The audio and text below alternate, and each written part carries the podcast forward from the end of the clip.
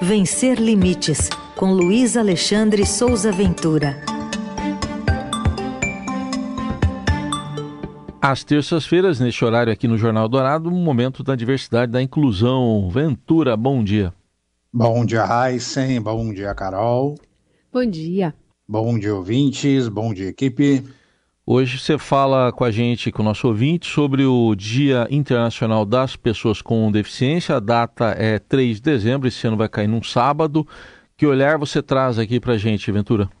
Pois é, né? O Dia Internacional das Pessoas com Deficiência é aquela data no qual todas as empresas e instituições públicas e privadas promovem ações para a promoção da inclusão. Aí surgem aos montes eventos, seminários, palestras, shows, fóruns e apresentações. São lançados livros, cartilhas, relatórios, estudos e pesquisas sobre esse tema. E claro, as redes sociais são inundadas de publicações a respeito dessa comemoração, com frases imagens em defesa da diversidade, de combate ao preconceito, à discriminação e ao capacitismo. De maneira geral, é sempre uma repetição do que foi dito, escrito e publicado no ano passado e nos anos anteriores, que os direitos da população com deficiência precisam ser respeitados, que faltam políticas públicas, que a acessibilidade é precária e escassa, que nós temos que lutar para quebrar a redoma que nos torna invisíveis, que nós somos pessoas e não apenas nossas deficiências. Mas o que a gente tem que perguntar a respeito do Dia Internacional da Pessoa com Deficiência é: quem é que se importa com isso? Quem presta atenção nessas mensagens? Quem absorve essas informações e leva isso adiante? Quem realmente assume não saber nada ou quase nada sobre as pessoas com deficiência e dessa forma se permite aprender mais a respeito dessa realidade? É fato que a gente tem que aproveitar essa visibilidade momentânea. Mas quais são os resultados reais dessa luz sobre nós? Essa data foi criada por meio de uma resolução da ONU em 14 de outubro de 1992. É claro que é uma evolução, mas são 30 anos de esforços. E, na minha avaliação, que resultaram nesses 30 anos em poucas mudanças. E, em muitos casos, parece que a gente vive parado num tempo congelado três décadas atrás. Agora, no ano de 2022, a gente fazendo uma análise sobre o cenário internacional, uma vez que é o Dia Internacional da Pessoa com Deficiência, a guerra da Ucrânia mostrou, por exemplo, como a população com deficiência permanece vulnerável e esquecida. Milhares de ucranianos com deficiência foram literalmente abandonados Vários morreram no meio do conflito, sem qualquer chance de defesa. Ainda há países que consideram as deficiências uma maldição, ainda existe isso. E mesmo aqui no Brasil, há quem faça uma relação entre deficiência e castigo. Eu tenho repetido constantemente que nós, pessoas com deficiência, nós somos o etc da diversidade.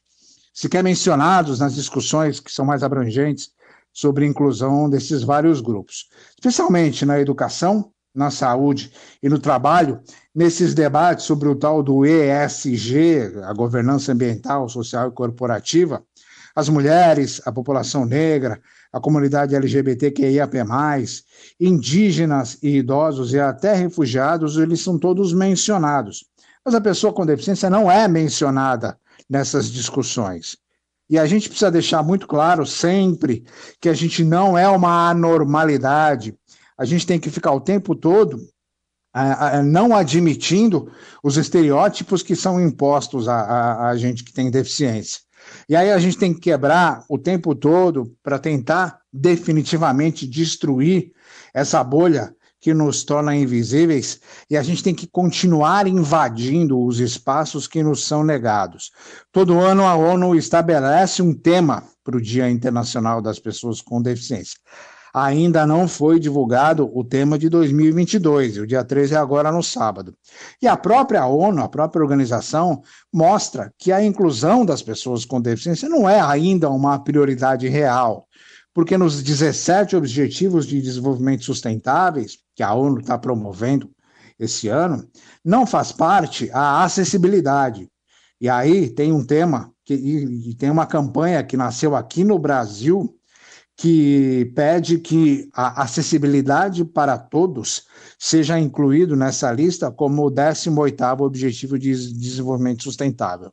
O que eu afirmo a respeito do Dia Internacional das Pessoas com Deficiência é que o nosso desafio de população com deficiência é ampliar os espaços de qualidade e o alcance nas decisões que a gente tem do poder público e nos projetos legislativos. Ampliar a visibilidade que a gente precisa ter na imprensa, no entretenimento, na mídia, de uma maneira geral. É isso que eu faço no blog Vencer Limites, é isso que nós fazemos aqui na Rádio Eldorado FM. O Dia Internacional da Pessoa com Deficiência precisa produzir uma reflexão a respeito de que maneira nós, pessoas com deficiência, e os eventos e as mensagens que a gente produz saiam de dentro da bolha onde nós estamos e atinjam pessoas que não têm nenhum interesse sobre isso, para que elas comecem a prestar atenção nisso e que esse conhecimento se torne mais abrangente para mudar de fato a realidade dessas pessoas, né?